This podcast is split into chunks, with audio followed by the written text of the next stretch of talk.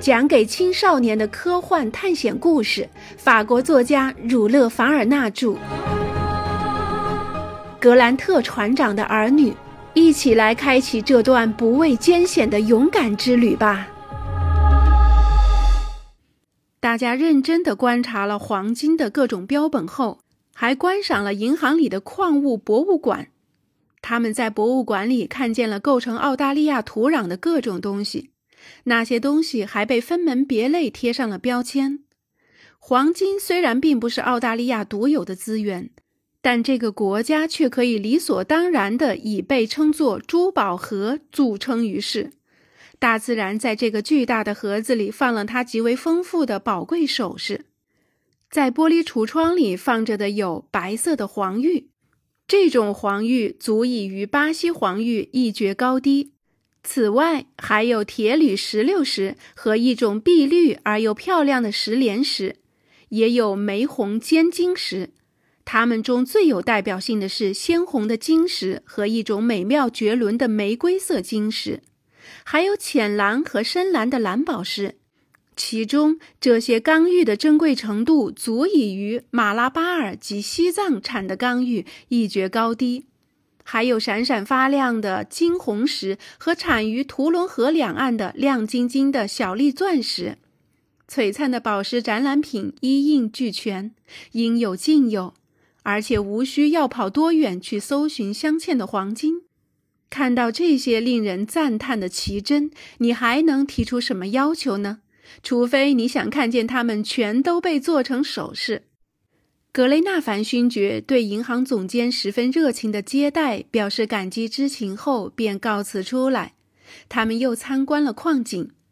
帕格奈尔无论怎样宣称自己视钱财如粪土，也不免要走一步就用眼睛搜寻一下地面。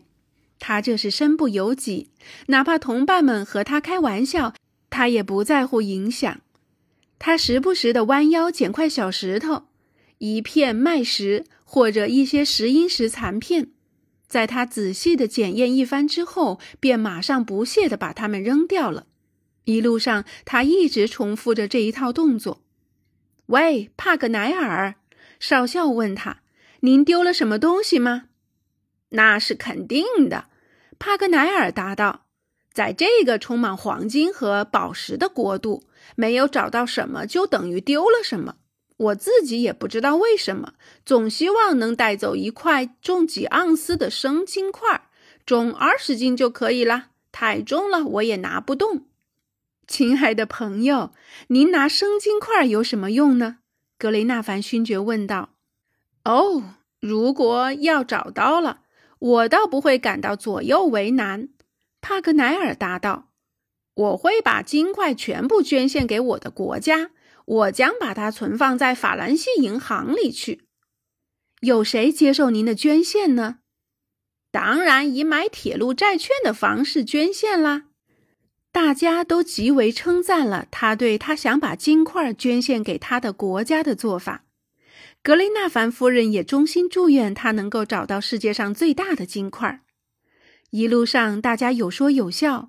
他们参观了大部分正在采矿作业的地面，地面上的矿工有序而又机械地干着活，但对这种工作没有一点劲头。两个小时之后，帕格奈尔突然瞥见一座十分大方又体面的旅店，他建议大家进去坐坐，等待和大车会合的时刻。格雷纳凡夫人点头表示同意。来到旅店，必然要吃点东西。于是帕格奈尔又向旅店老板要了一些饮料。侍者便给每个人带来一杯诺伯酒。实际上，所谓的诺伯酒，也就是格罗格酒，不过是酒多水少罢了。他们不是把一小杯酒倒进一大杯水里，相反的是用一大杯酒倒进了一小杯水里，然后加点糖就可以喝了。这饮料可真是太澳大利亚式了，太烈了。更让旅店老板大吃一惊的是，他们竟把一大玻璃瓶水注入诺伯酒，又把那酒变成了英国的格罗格酒了。于是大家坐下来，继续谈论着金矿和矿工的话题。现在正是谈论这个主题的时候，否则以后再也没有机会谈论这些了。帕格奈尔对他刚刚看见的一切表示非常满意。当然，他还是坚持认为，开发亚历山大山的头些年，这里的情形也许会更耐人寻味。当时他说：“这儿的土地可真是面目全非，地面上随处是一对对好像蚂蚁一般的掘金人。那是怎样的蚂蚁呀？所有的移民们都有挖金的劲头，可惜并不是谁都有预见能力。他们挣钱容易，花钱不慢。”挖出的黄金全都被疯狂消费了。淘金的人除了酗酒就是赌博。我们现在休息的这家旅店，在当时简直就是一个活地狱。当年的人都这么说。只要掷骰子，就肯定会引起动刀子。这些事情连警察也没有办法。殖民地的总督同正规军不止一次前去镇压闹事的矿工。当然，最后他们还是把那些目无王法的挖金人制服了，并且强迫每个开采金矿的人都必须缴纳营业执照税。要那些人缴税，当然毫不困难。但不管怎么说，这里的社会混乱状况毕竟没有当年加利福尼亚那么严重了。掘金这个行当，格雷纳凡夫人问道：“什么人都能干吗？”是的，夫人，没有必要为掘金拿个学士学位，只要胳膊有劲就行。有一些人被穷困逼得无路可走，便不惜冒着风险来到这里。他们大多都是一些一无所有、稍富一点的人，也就带了一把铁锹；没钱的人就带一把刀。不过，所有的人干这一行的疯狂劲儿，是他们干任何其他正当职业不可相提并论的。金矿地面上的情形可真是出奇至极呀！地面上到处都是油布帐篷、帆布帐篷、茅草窝棚、木板小屋、土坯小屋、树叶小屋。而在棚户区的中心，政府所在地的不列颠式建筑雕梁画栋，居高临下，建筑顶上还端端正正地悬挂着大不列颠的国旗。那里还高高耸立着政府要员的蓝色帆布帐篷和黄金兑换商、黄金买卖人、非法买卖人的商厦。那些投机商人不仅靠这里的富人，更要靠这里的穷人发财。真正的发财的永远是他们。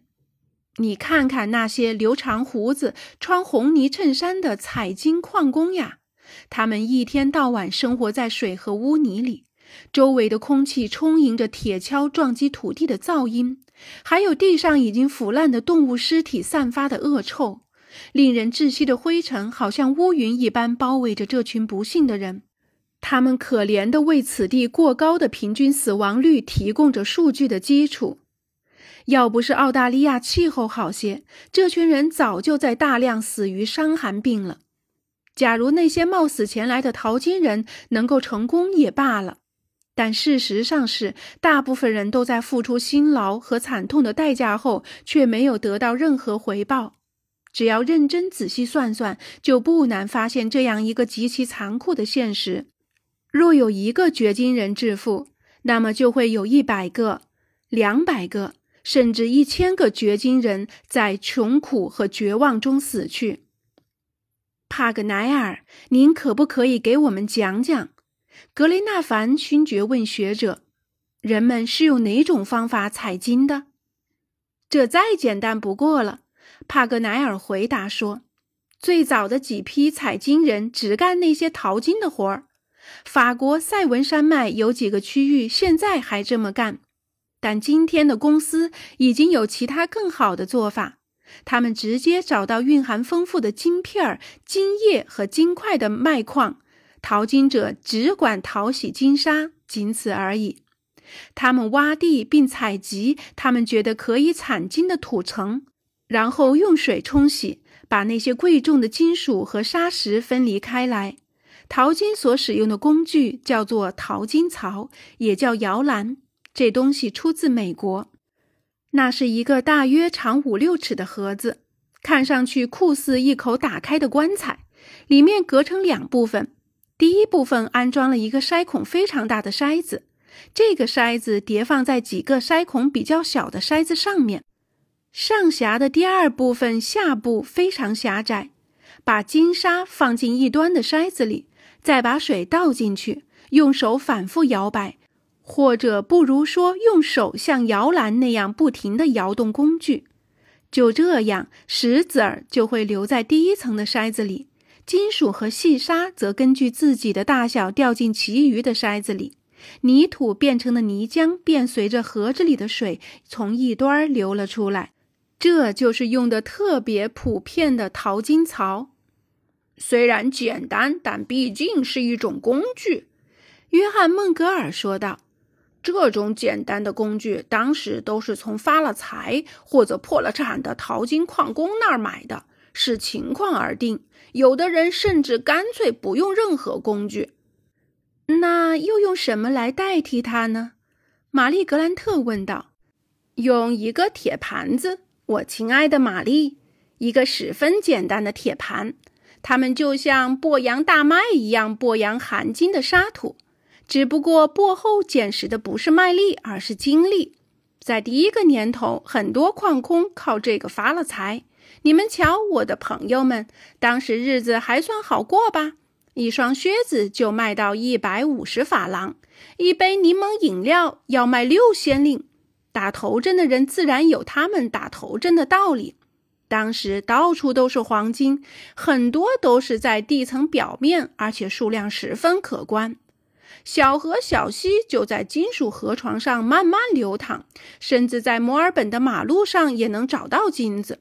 当时竟然还有人用金粉铺路呢。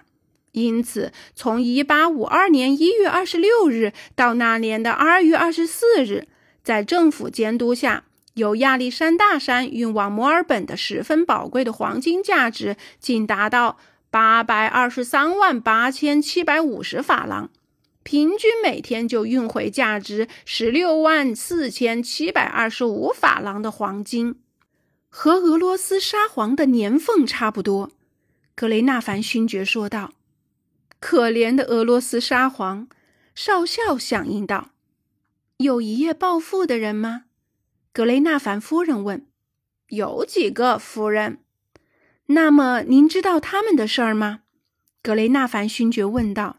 “当然。”帕格奈尔说，“一八五二年，在巴拉拉特县，有人曾经找到一块重五百七十三盎司的黄金，而另一个人则在吉普斯兰找到一个重达七百八十二盎司的黄金。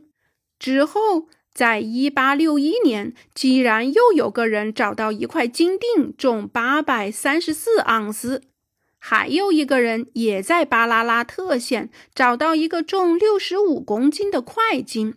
以每半公斤一千七百二十二法郎计算的话，那块金约值二十二万三千八百六十法郎。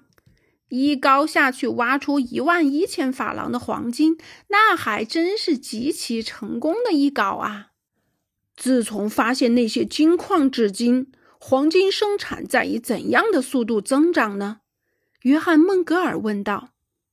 增长的比率十分大，在二十一世纪初，黄金生产的年增幅仅为四千七百万法郎。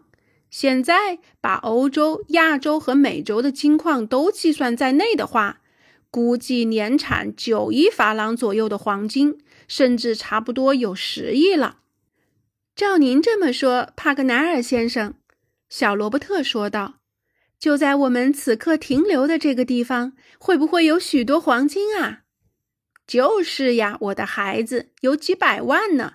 我们现在就走在几百万黄金上面呀。”不过，我们在这黄金上面走，是因为我们并不看重金钱。那么，澳大利亚应该是一个幸运的国家啦。那倒不是，罗伯特。地质学家回答说：“生产黄金的国家从来就没有幸运过。那些国家所养育的百姓，尽是些无所事事、游手好闲的人。那里从来出不了强健而又勤劳的人。你们看看巴西。”墨西哥、加利福尼亚和澳大利亚这些国家在十九世纪都落后到什么地步了？我的孩子，最好的福地不是产金的地方，而是产铁的地方。